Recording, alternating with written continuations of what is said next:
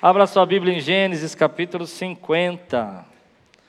Terminamos hoje, nessa última, nesse último culto da, da noite aqui, a série sobre José. Ah, uh, obrigado, obrigado pelos irmãos que me apoiam depois de 19 ou 20 mensagens sobre José, ninguém aguenta mais falar. Falou José, o povo já fica nervoso aqui. Foi uma benção. Aprender a vida sobre a vida de José, para mim, foi uma experiência muito boa. É uma série que falou muito comigo. Falou com você também? Falou com alguém essa série? Deixa eu ver aqui. Glória a Deus. Quero convidar você, semana que vem, se Deus permitir, por vontade do Senhor, eu quero começar a estudar a carta de Tiago.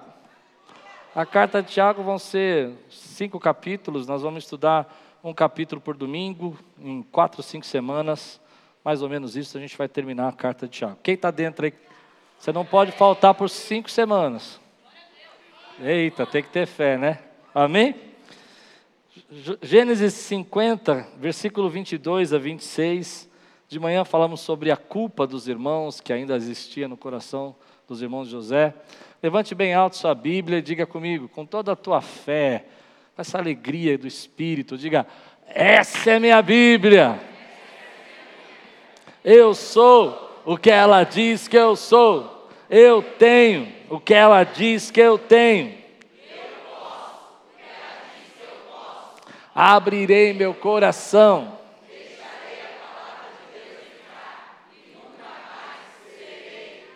Amém. Glória a Deus. Gênesis 50, 22 a 26. José permaneceu no Egito com toda, toda a família de seu pai. Viveu 110 anos. Deixa eu explicar algo para vocês aqui de matemática bem legal. Uh, José vai para o Egito mais ou menos com 17 anos, ele vive 22 anos no Egito até encontrar os seus irmãos.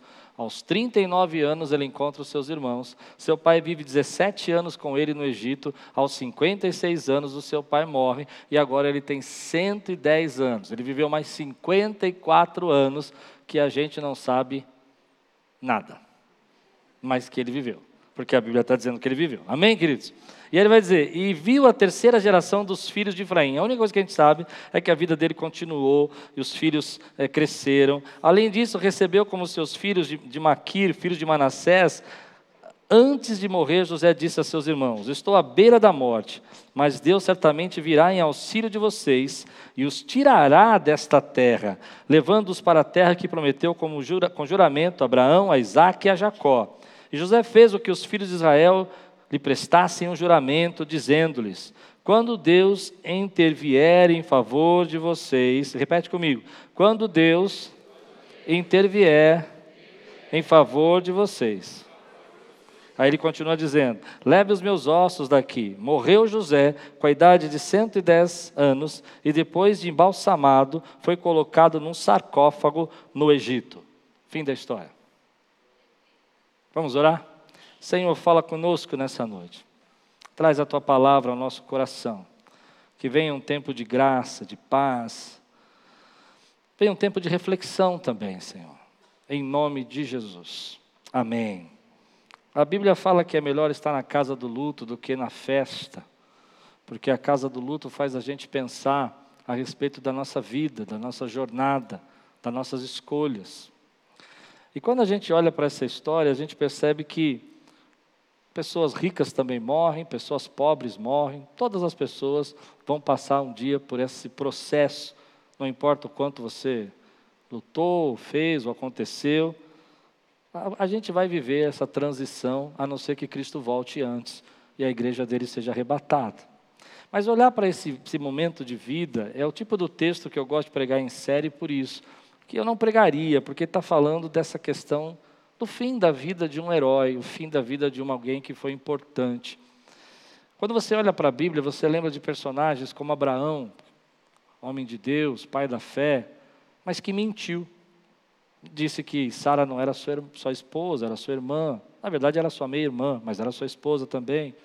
Você tem na vida, na Bíblia, histórias como Davi, que sendo um homem segundo o coração de Deus, enganou seu amigo, tomou a mulher do seu amigo para si, colocou ele na linha de frente para morrer. Você consegue enxergar na Bíblia que a Bíblia não joga os pecados dos seus líderes embaixo do tapete. Ele coloca esses pecados à mostra. Ele mostra a, fa a fabialidade, a, fa a fraqueza dos homens. Quando eu olho para a Bíblia, por exemplo, eu vejo personagens como Jeremias, que é um profeta que eu gosto muito, profeta chorão. Eu sou muito chorão, e ele era chorão. E Deus fala assim: se você continuar falando isso comigo, como é que você vai correr? Se você tem medo de correr contra homens, como é que você vai correr contra cavalos? Deus mostrando ali que às vezes ele estava reclamando demais. Mas na história de José você não tem nada. Ele começou sofrendo, temendo a Deus. Foi passou todo o processo que ele passou por causa do que ele sonhou. Um sonho que ele não teve culpa, mas ele continuou confiando em Deus. Não foi se cedeu a, a se, se entregou à mulher de Potifar por causa de Deus. Ele disse: Como eu posso fazer isso com esse homem que me tratou tão bem, com Deus que eu sirvo? Ele perdoou seus irmãos por causa de Deus. Ele disse: Não foi vocês que me venderam, foi o Senhor quem me enviou aqui. E ele cuidou dos seus irmãos, como nós vimos hoje pela manhã, por causa de Deus. Ele disse: Como eu poderia estar no lugar de Deus, julgando vocês, julgando meus irmãos? Esse é o papel de Deus. O meu papel é entender que Deus pegou essa, esse mal que vocês fizeram contra mim e transformou em bênção. E essa é a história desse homem. O que faz pensar que José morreu em paz como homem e como com Deus. Ele morreu em paz porque ele conseguiu viver o processo da vida dele em graça, em misericórdia, em bênção, porque ele escolheu viver o perdão, ele escolheu cumprir a sua missão. Ele morreu em paz porque ele conseguiu enxergar na vida dele o propósito que Deus tinha para ele. Ele morreu em paz porque todo o processo que ele viveu, que carretou renúncias, que pareciam derrotas, ele não desistiu por causa daquilo que Deus tinha colocado no coração dele. E essa é uma lição para nós, porque qual é a nossa definição hoje de sucesso? Qual é a nossa definição de sucesso? Como a gente entende o que é uma vida de sucesso? Quando eu olho para essa história, eu fico pensando que nós não entendemos uma história, às vezes, como de José, onde ele não se vingou, onde ele não viveu embaixo de uma crise, por exemplo, de mágoas. E a gente não consegue entender que o sucesso, a maneira como a gente vê sucesso, não é a maneira como Deus vê o sucesso.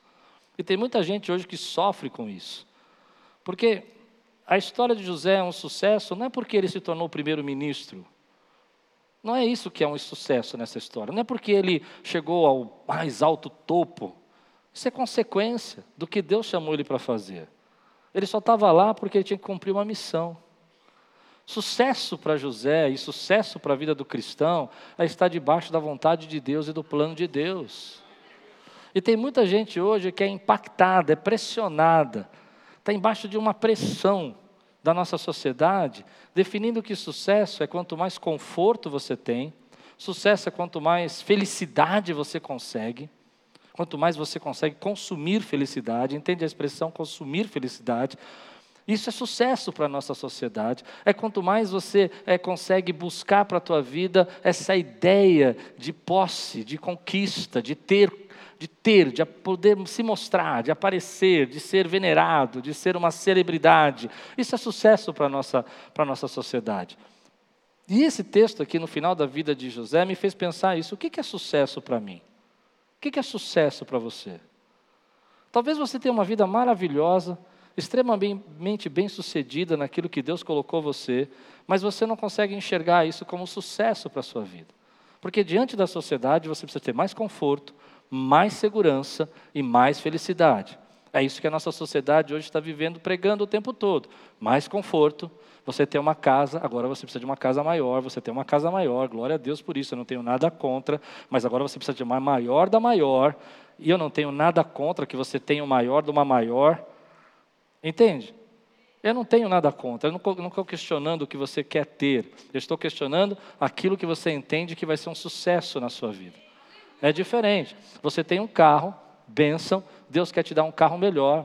Glória a Deus por isso, eu estou com você, compre o carro que você quiser. E você está feliz com esse carro que você tem, mas eu te garanto que dois meses depois você vai olhar para um outro carro e vai falar assim: eu podia ter aquele lá. É verdade ou não é? E quando você chegar naquele lá, que vai ser um carrão top e que Deus te abençoe e que Deus está entregando carros aqui hoje. Fique em paz. Eu não estou tirando carro de ninguém, tá bem? Amém? Nossa, o pastor falou bem hoje da semana que ia comprar um carro. Compra o carro, irmão. Ninguém está falando nada disso. Você sabe que isso acontece comigo, né? Acontece. As pessoas falam assim: eu ia comprar, não comprei porque você falou. Compra, eu estou mandando. Se Deus está tocando seu coração, compra. Não é sobre o carro que eu estou falando. Por favor, eu estou falando sobre a definição. O que, que é a definição de sucesso para o crente? O que, que é essa definição de sucesso para o cristão? É diferente, não tem como não ser diferente do mundo. Porque se você olhar para Jesus e usar a mesma definição de sucesso que você tem a respeito da vida, Jesus era um fracasso, me perdoe dizer. Ele não tinha onde reclinar sua cabeça. Olha o silêncio. É verdade, ele não tinha conforto. Ele tinha alguma segurança? Nenhuma segurança. Não tinha ninguém para protegê-lo. Ele era sustentado pelas mulheres que ofertavam no ministério dele. Amém? Eu não vou dizer que Jesus não tinha felicidade, porque eu creio que ele é pleno em felicidade, mas da verdadeira felicidade, da verdadeira felicidade. Jesus não tinha consumo nessa visão de sucesso, mas Jesus é o maior sucesso que você pode conhecer. Aqueles que creem nisso podem dizer glória a Deus, porque ele mudou o mundo. Porque ele mudou o mundo. Ele mudou o mundo. Existe um antes de Jesus e um depois de Jesus no mundo. E aqueles que creem no Senhor Jesus, dêem glória a Deus aqui, exalta, meu irmão. Mas nós vivemos nessa caixinha chamada cosmovisão, chamada globalização, chamada mundo. Mundo não no sentido de natureza, mundo no sentido de conceito, de filosofia. E nesse mundo o sucesso é mais conforto, ou não? Mais segurança. Amém? E mais felicidade. Você tem que ser desejado, você tem que ser admirado por aquilo que você tem. Volto a dizer, nós estamos nesse mundo e nós vamos sofrer as consequências desse mundo. Isso vai acontecer. Eu já passei uma experiência, uma vez eu fiz um, um laboratório na minha vida. Fui comprar um terno. Eu tinha dinheiro para pagar o terno. Não faltava dinheiro. Mas eu quis fazer uma experiência. Eu fui de chinelo de dedo, bermuda, e camiseta surrada. Entrei naquela loja top, desse jeito, e falei: eu preciso de um terno. O vendedor olhou para mim e falou assim: não tem terno hoje. um monte de terno ali. Voltei outro dia, bonitinho. Era um laboratório que eu queria fazer. Arrumadinho, falei, preciso de um terno. Pois não, meu senhor, deixa eu te mostrar os ternos. A nossa sociedade é assim. Ela nos julga. Ela julga por aquilo que a gente veste, ela julga por a gente fala, pelo menos como a gente anda, pelas coisas que nós temos. Eu entendo essa sociedade e você está no mundo. Mas o que eu quero mostrar para você, e agora eu quero que você entenda, você é um sucesso quando você está debaixo do propósito de Deus na sua vida. E se o propósito de Deus é cuidar dos teus filhos, e você cuidou dos teus filhos como minha mãe cuidou, não trabalhou a vida inteira e cuidou da minha vida, me ensinou a orar, me ensinou a buscar, apesar de toda a enfermidade dela, ela foi um sucesso. Sabe quem às vezes foi um fracasso? Aquele que, como meu pai, infelizmente, infelizmente, ele deixou de fazer o ministério dele, foi um grande profissional, foi um diretor de uma grande empresa, bênção de Deus, mas ele não conseguiu exercer o propósito dele.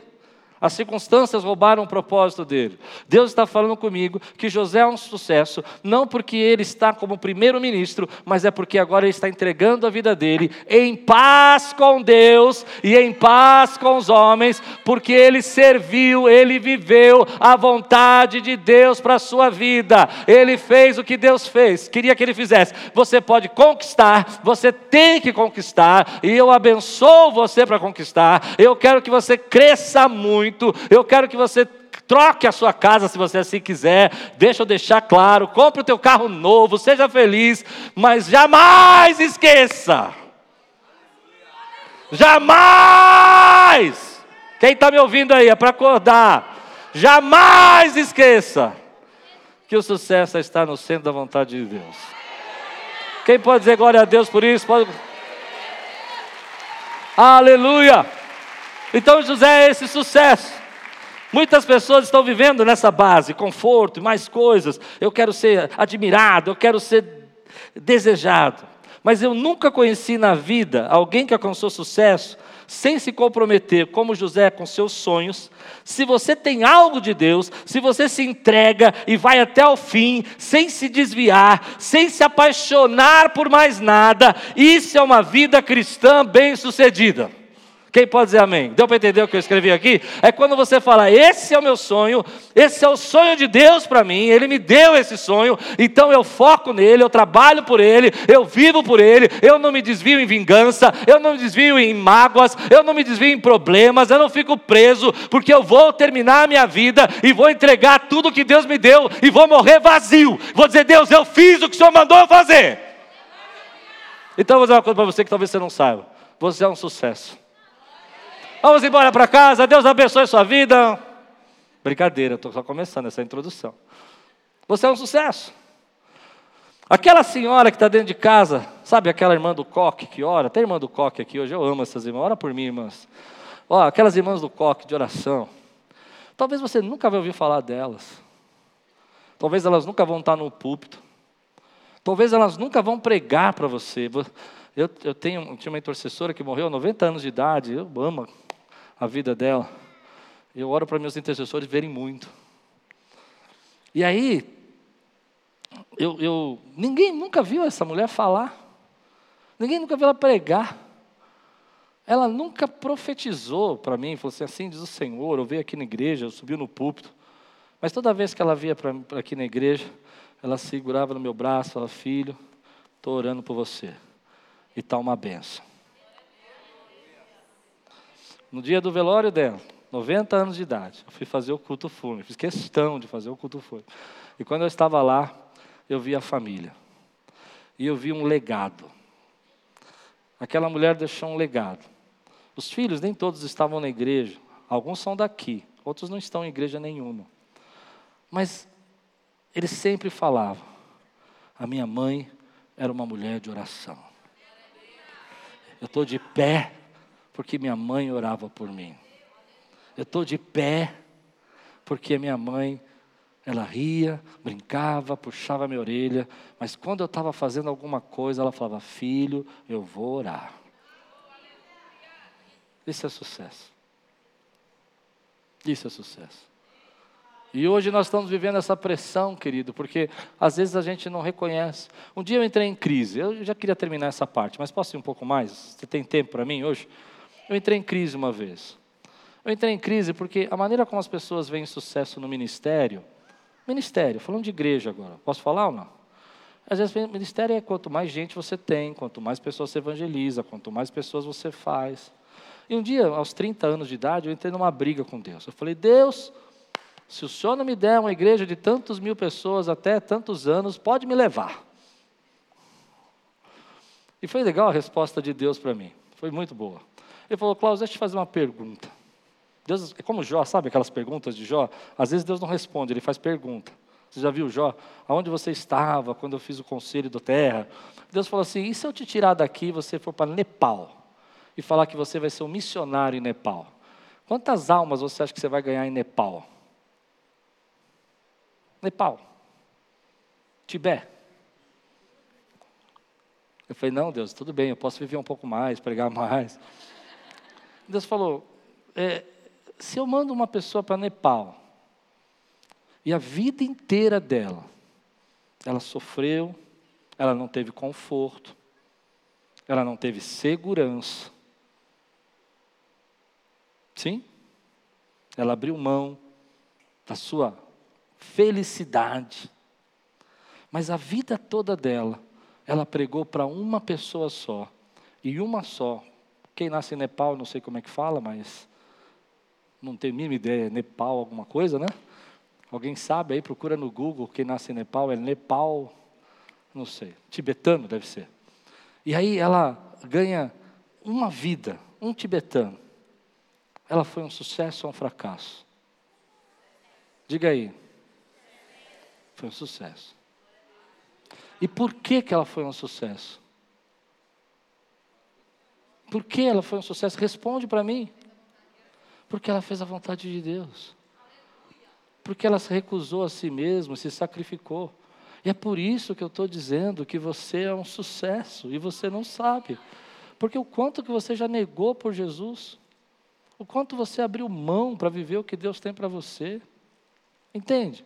O quanto que você deixou de crescer ou buscar mais conforto, mais felicidade, ou ser mais admirado para viver o que Deus tem para a tua vida. Agora imagina comigo, eu gosto de fazer casos, né? Aí já veio na minha mente isso. Imagina se essa pessoa evangelizou esse rapaz, ele se converteu, e ele vai se tornar o Po Yang Shu. Lembra dele não? Quem é aqui que Po Yang Shu foi um grande evangelista né, da Coreia, uma igreja de milhares de pessoas. E esse homem vai começar a evangelizar e vai ganhar ali metade do Tibete ali. Eu nem sei se Nepal ainda tiver, mas tudo bem, eu estou chutando aqui. Agora que eu pensei, depois, se não for, vai ficar sendo agora a partir de hoje. O que, que aconteceu? O processo foi um sucesso. A vida foi um sucesso porque ele cumpriu a vontade de Deus. E como uma explosão de graça, aquilo aconteceu e abençoou. E é isso que aconteceu na vida de José. Ele cuidou da família dele. Ele não profetizou, ele não pregou, ele não foi um profeta, ele não curou ninguém. Ele conseguiu granjear e sustento para a família dele. E isso foi uma bênção que preservou aquela família por mais 400 anos até que chegasse o tempo da liberdade dela. Então hoje eu quero tirar um pouco a pressão dos seus ombros. Se você tem orado e pedido para Deus, para Ele fazer a vontade dele na sua vida, e você tem se submetido, ainda que você esteja ou no poço, ou na casa de Potifar, ou você esteja na prisão, ou você esteja no palácio, não importa onde você está no processo. Eu acho que eu falei rápido. Você pode estar no poço, você pode estar no, na, na, casa de Potifar como escravo, pode estar no palácio, ou pode já estar no final da tua vida colhendo o que você plantou. Não importa em qual dessas fases você está, se você está debaixo da vontade de Deus e está onde Deus te plantou, você é o sucesso que Deus escolheu. Quem pode dizer glória a Deus por isso, meu irmão? Porque o processo onde você está não define a sua posição processo que você está. Eu já estive no poço, eu já estive na casa de Potifar, eu já estive no palácio.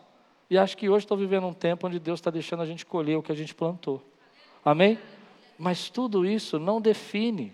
O que define é se em cada uma dessas fases, escute, você sacrifica você mesmo para Deus. No poço você diz, eu me sacrifico. No palácio você diz: Eu me sacrifico. Na fase da tua vida, que foi o texto da manhã, onde os irmãos ficaram com medo que José pudesse vingar-se agora que o pai morreu, você diz: Eu não vou vingar, eu não posso me colocar no lugar de Deus, eu ainda vou sustentar vocês até morrer, porque foi isso que Deus mandou fazer, eu vou continuar cumprindo a minha visão. Então levante sua mão e diga assim: Obrigado, Senhor, porque às vezes eu quis fugir, mas o Senhor me deixou no lugar onde eu poderia viver o teu processo e a tua vontade. Aleluia. Glória a Deus. Sabe por quê? Você vai entender isso claramente agora. Vamos voltar um pouquinho no texto. Eu não marquei o versículo. Tenta achar aí na Bíblia, está entre o 22 e o 26. Antes de morrer, José disse a seus irmãos: Estou à beira da morte, mas Deus certamente virá em auxílio de vocês e o tirará desta terra, levando-os para a terra que prometeu com juramento a Abraão, a Isaac e a Jacó. Olha o que José vai dizer: Olha, eu estou partindo, eu estou indo embora. Eu cumpri minha missão, fiz a minha obra, mas meus dias estão chegando ao fim. E aí ele disse assim: Eu gostaria que vocês construíssem um monumento para mim aqui no Egito, fizessem uma pirâmide para mim e colocasse: Valeu, José. É nós, estamos juntos. Hashtag José. Né? Foi isso que ele pediu. Ele não pediu pirâmide, ele não pediu é, é, glória, ele não pediu. Ele podia pedir. Ele podia pedir. Ele era um camarada que tinha autoridade. Você viu comigo quanto que ele mandava no Egito. Mas em vez de ele preferir uma pirâmide, ele preferiu uma promessa. Não, você precisa entender o que eu estou dizendo. E nós fomos chamados por Deus para viver pela promessa e não pela pirâmide. A pirâmide é o sinal do status, é o sinal da conquista humana, é o sinal de você ser lembrado pelos homens. A promessa é você se colocar debaixo daquilo que Deus quer realizar em geração em geração. Nós não estamos construindo um ministério, uma igreja para construir pirâmides, nós estamos aqui para construir a promessa. É a promessa que vale. E qual é a promessa que vale? Jesus está voltando e aqueles que creem, digam glória a Deus, meu irmão. Eu não sei se você consegue me acompanhar nisso, mas esse homem era o único que podia dizer assim: bom, eu vou fazer isso porque eu quero brilhar, eu quero que vocês agora reconheçam que eu fui bom. Ele não vai dizer isso, ele vai dizer: olha, certamente vai chegar um dia que Deus vai cumprir a promessa que ele fez a Abraão, que ele fez a Isaac, e ele fez a Jacó, e eu estou nessa promessa. Eu não estou aqui, eu não estou nessa terra, eu não estou nesse Egito, eu sou também herdeiro da promessa e eu quero estar onde a promessa de Deus está. Deus está dizendo para nós nesse texto: pare de viver por monumentos aqui e viva pela promessa de Deus, meu irmão. É ela que vale a pena, é ela que vale a pena. Em breve todo olho verá e toda língua confessará que Jesus Cristo é o Senhor, todo joelho se dobrará. Nós somos aqueles que fomos chamados para viver pela promessa e não pelo monumento. E viver pela promessa é você dizer para você mesmo: espera um pouquinho, vamos pensar aqui. É dizer: Deus tem um reino, Ele tem algo para fazer. E Ele escolheu a nós como reino dele nessa terra. E eu vivo pela promessa. Eu faço parte daquela galeria de Hebreus capítulo 11 que foram pela fé. Pela fé eles acreditaram. Pela fé eles foram cerrados ao meio, porque eles se entregaram para viver pela promessa. Isso é muito lindo a gente pensar. Porque, como cristão, a gente deseja as bênçãos de Deus, a gente quer que Deus nos abençoe. Ninguém quer sofrer, não é disso que eu estou falando. Mas a gente tem que tomar cuidado, porque às vezes a gente quer tanto sucesso, tanta felicidade, tanto conforto, que perde de vista a promessa. Por isso que hoje a gente não consegue mais pregar sobre a promessa. Se prega sobre o conforto, sobre a felicidade, o sucesso. E hoje eu estou fazendo você engolir a promessa. Quem pode dizer glória a Deus por isso que eu estou dizendo? Quem consegue entender o que eu estou dizendo? Meu irmão, tu viajarás e será uma bênção, tu prosperarás e será tremendo. Eu não sei qual é a profecia que você está precisando ouvir hoje. Deus é poderoso para fazer, mas não perca de vista a promessa. Aos que vencerem, aos que vencerem, aos que vencerem. Apocalipse capítulo 3. Aos que vencerem, darei o direito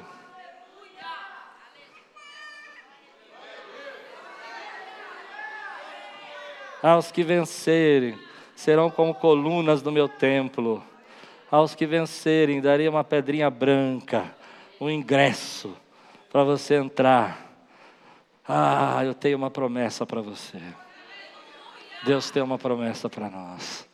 E nós vivemos, e nós caminhamos, nós cumprimos nosso legado, nós conquistamos, como José. Eu acho que isso é bem legal, ver que José prosperou, José foi próspero, José foi rico, isso é bênção de Deus. E eu oro para que você seja próspero, para que Aquiles tenha recursos para fazer a promessa de Deus acontecer aqui. Consegue entender o que eu disse? Mas eu oro também para que você não perca a promessa de vista. E a promessa de vista, querido, para nós, para eles era uma Canaã, uma terra. E para nós é a nova Jerusalém, a terra prometida. E ele diz assim: Olha, eu fiz o que eu tinha que fazer eu trabalhei que eu tinha que trabalhar, mas eu quero que vocês me prometam que vão levar os meus ossos quando Deus cumprir a promessa que Ele vai fazer a vocês. Lindo isso. Ele viveu pela promessa, ele não viveu pela conquista.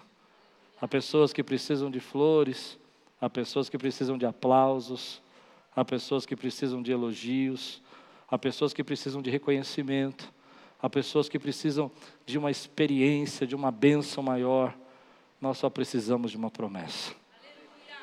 Varões galileus, porque estão olhando para cima? O Jesus que viste subir, do mesmo modo que subiu, há de voltar. Eu vivo por essa promessa.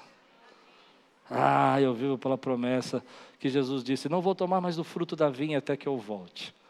E quando eu voltar, Ele vai cear conosco e vai tomar do fruto da vinha. Ah, essa é a promessa, meu irmão.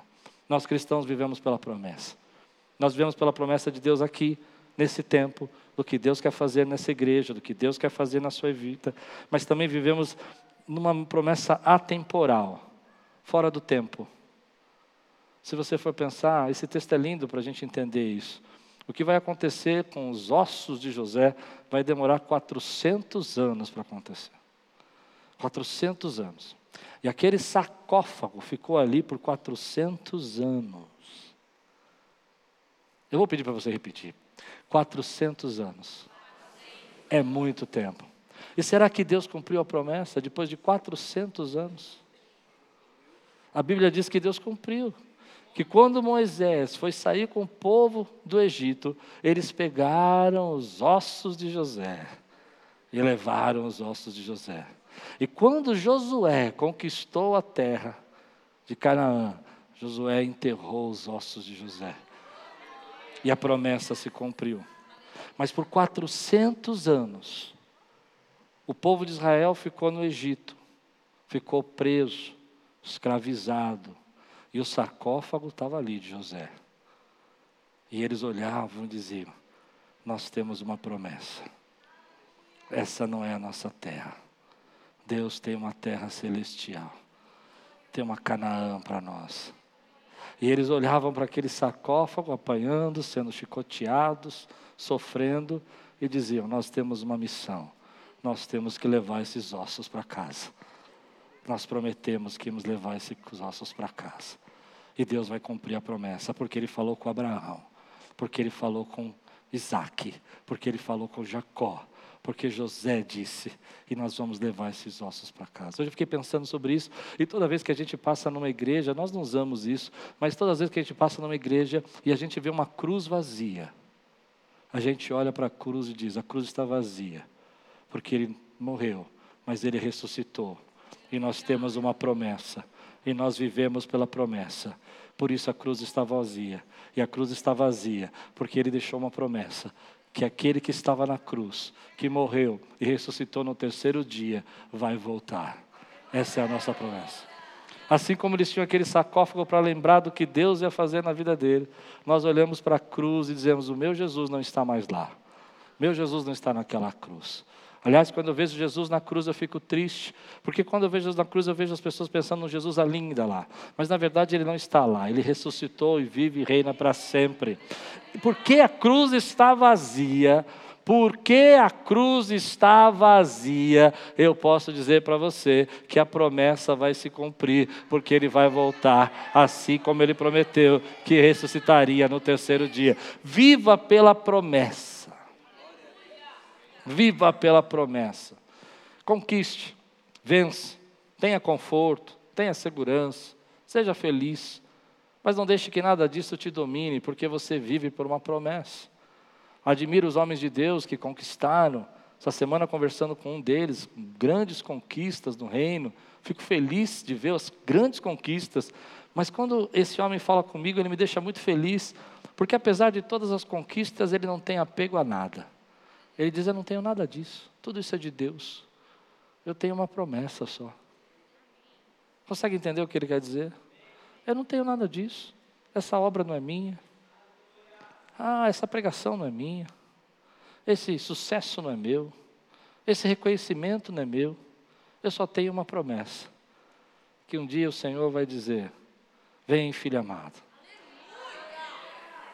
Senta comigo nessa mesa. Você não tem nada, eu não tenho nada, a gente só tem uma promessa. Mas aqueles que vivem pela promessa, como os heróis da fé em Hebreus capítulo 11, pela fé, diga comigo, pela fé. Aqueles que vivem pela promessa, pela fé, são aqueles que vão herdar o reino de Deus. José está ensinando para nós que uma das maiores lições da nossa vida é o legado que a gente deixa. Herança são os bens que você deixa para as pessoas que ficaram aqui. Legado são as marcas que você colocou na vida das pessoas. Eu acho bênção. A Bíblia fala que um bom pai deixa herança na vida para os seus filhos. Isso é bom, deixar herança. Herança são os bens. Mas eu creio que o melhor pai não é aquele que deixa bens, mas aquele que deixa marcas.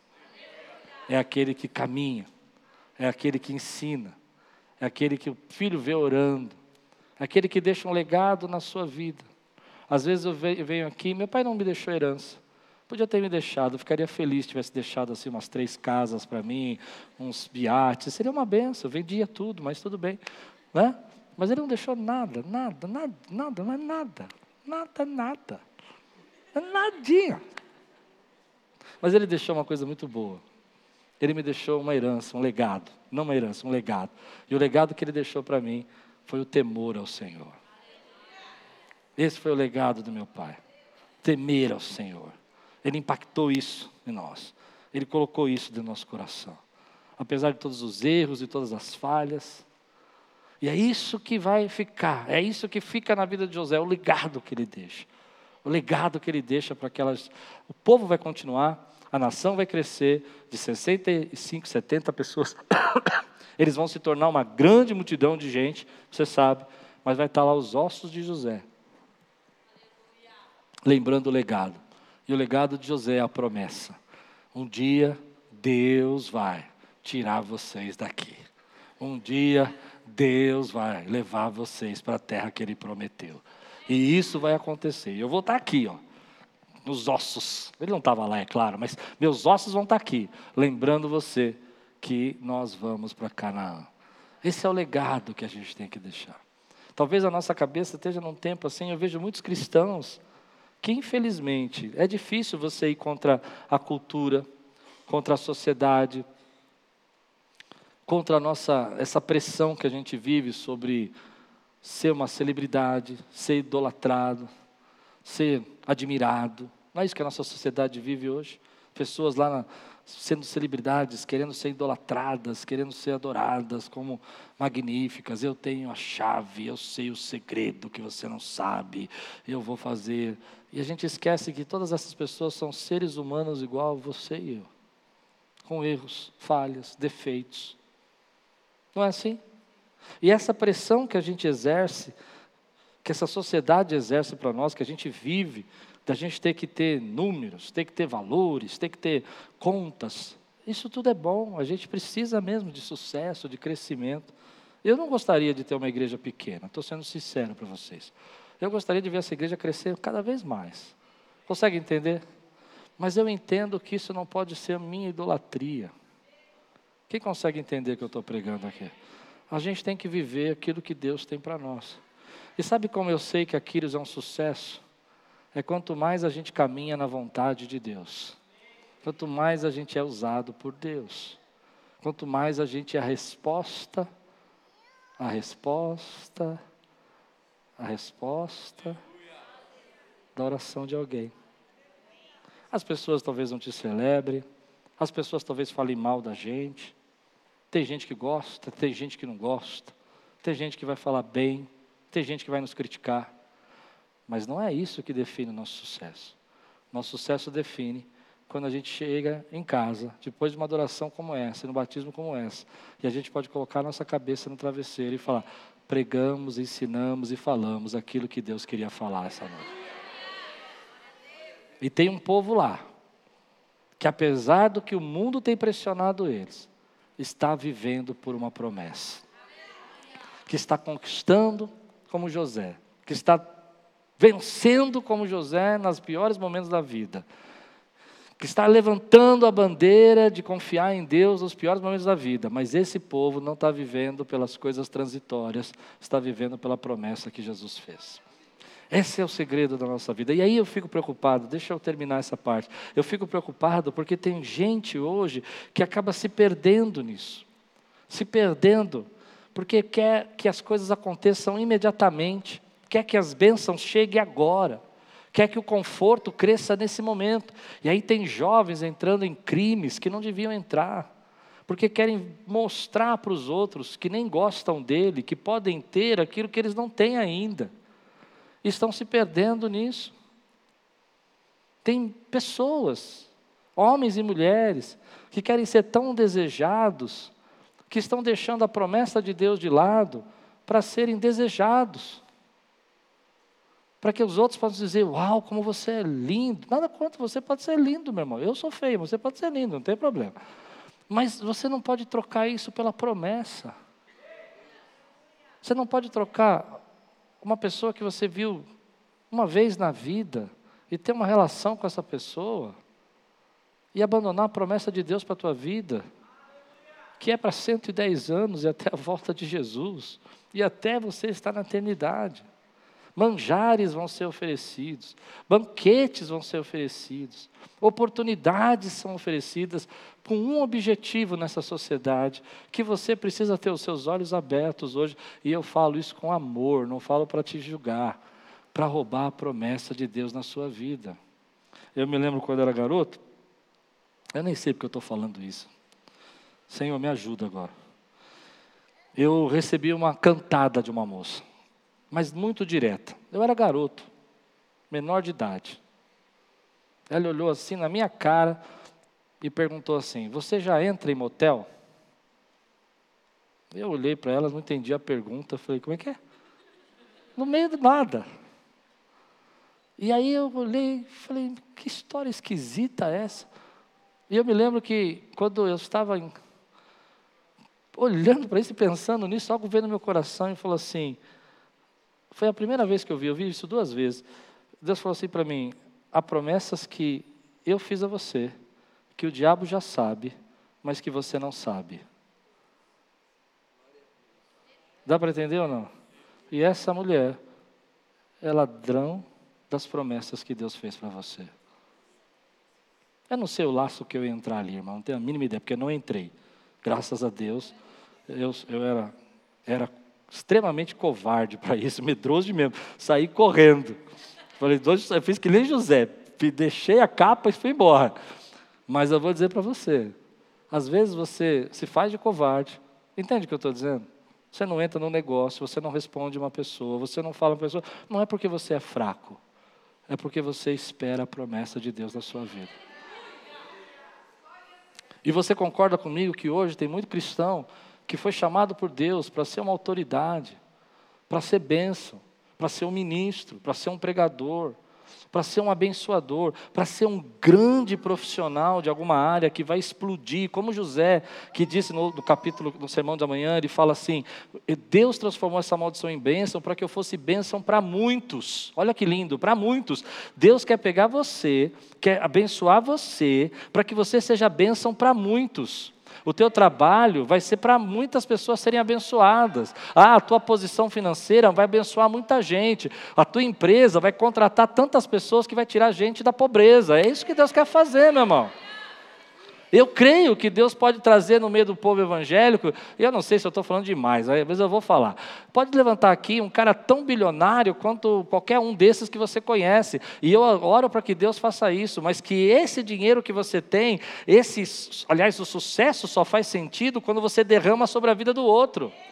Porque não faz sentido você ter dinheiro para viver 75 mil vidas e não derramar isso sobre ninguém. Quem consegue entender o que eu estou pregando aqui? Então nós estamos sendo chamados por Deus e você está numa batalha. Tem jovem aqui que está apanhando dessa sociedade, que está dizendo que você tem que ser um sucesso imediato. E Deus está falando: fica no processo. Eu vou te colocar onde eu quero te colocar. Viva pela minha promessa. Viva por aquilo que eu tenho para você, porque você não imagina onde eu vou te pôr, José. Eu vou te colocar no lugar, você está no poço agora, mas eu vou te colocar no lugar que vai salvar a vida de milhões de pessoas. Mas você não pode ceder na casa de Potifar, você não pode viver pelas bênçãos temporais, você tem que viver pela promessa. Um dia, disse José, eu vou voltar com vocês. E a promessa de Abraão, de Isaac e Jacó vai se cumprir. Um dia nós vamos voltar para a casa do Pai e a promessa de Deus vai se cumprir. E você vai pegar a sua coroa, a coroa, sabe a coroa que Deus fala que nós temos uma coroa com pedras preciosas, que é a obra que nós fizemos a Ele. Você vai tirar essa coroa e vai lançar aos pés de Jesus e vai dizer assim: Senhor, obrigado, obrigado, porque talvez para o mundo eu fui um fracasso, talvez para minha família eu fui um fracasso, talvez para meus parentes antes eu fui um fracasso, mas eu sei que para o Senhor eu estive debaixo da promessa, e eu vivi a minha vida pela promessa, e eu herdei a promessa que o Senhor tem para mim, em nome de Jesus. Mas cuidado, há pessoas aí no caminho que querem tirar você da promessa. Quantos ministros de louvor nós já tivemos, quantos pregadores, powers, que pregavam para a multidão, abriram mão da promessa por prazeres temporais. Todos nós estamos sujeitos, eu não estou julgando ninguém. Entende o que eu estou dizendo?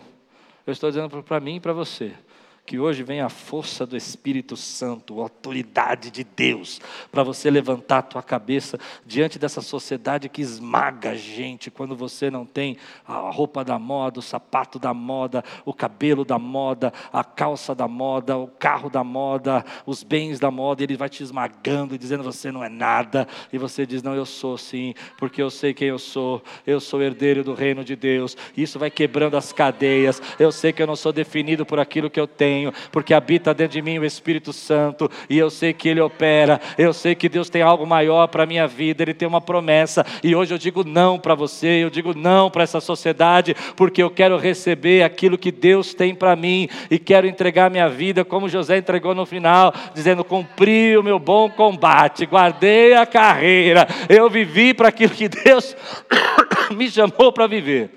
Esse é o sucesso. E às vezes a gente falar sobre isso incomoda um pouco. E eu sei que você talvez esteja incomodado. É, mas entenda que eu não estou falando contra você. Eu estou falando contra uma sociedade que cada vez quer mais impor a você uma estética sem ética, uma felicidade sem equilíbrio, sem justiça, uma felicidade que não tem graça, que não tem perdão. Que eu passo por cima de quem for para passar, desde que eu seja feliz. Que eu machuco quem tiver que se machucar, desde que os meus sonhos se realizem. Deus não te chamou para essa sociedade.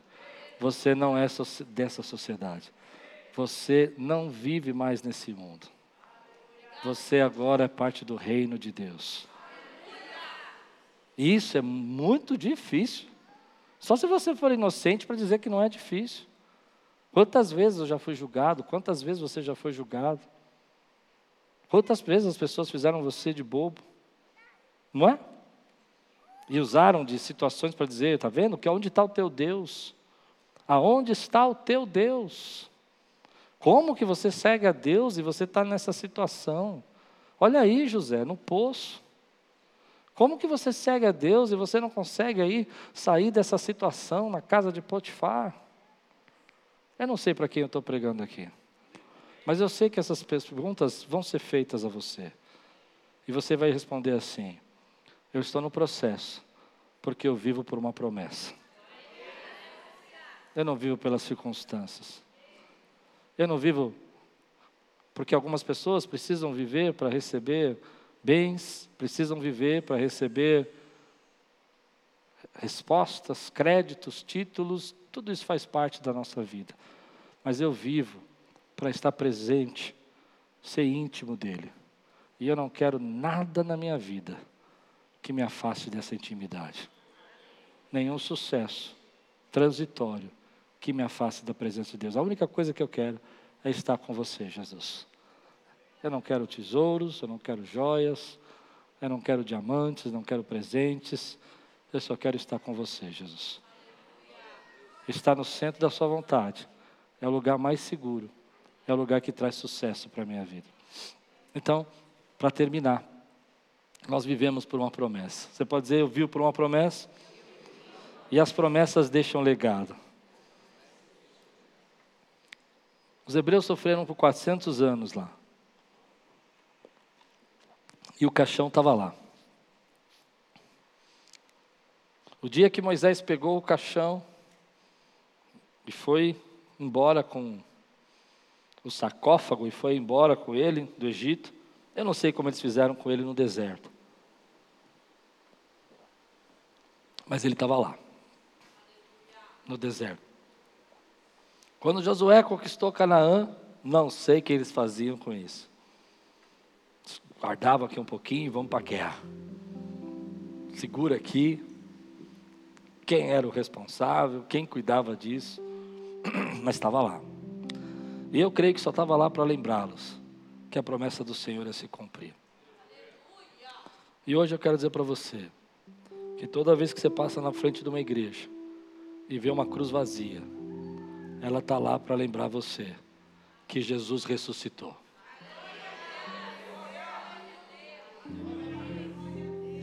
E que você é aquele que ele escolheu para viver pela promessa da volta dele.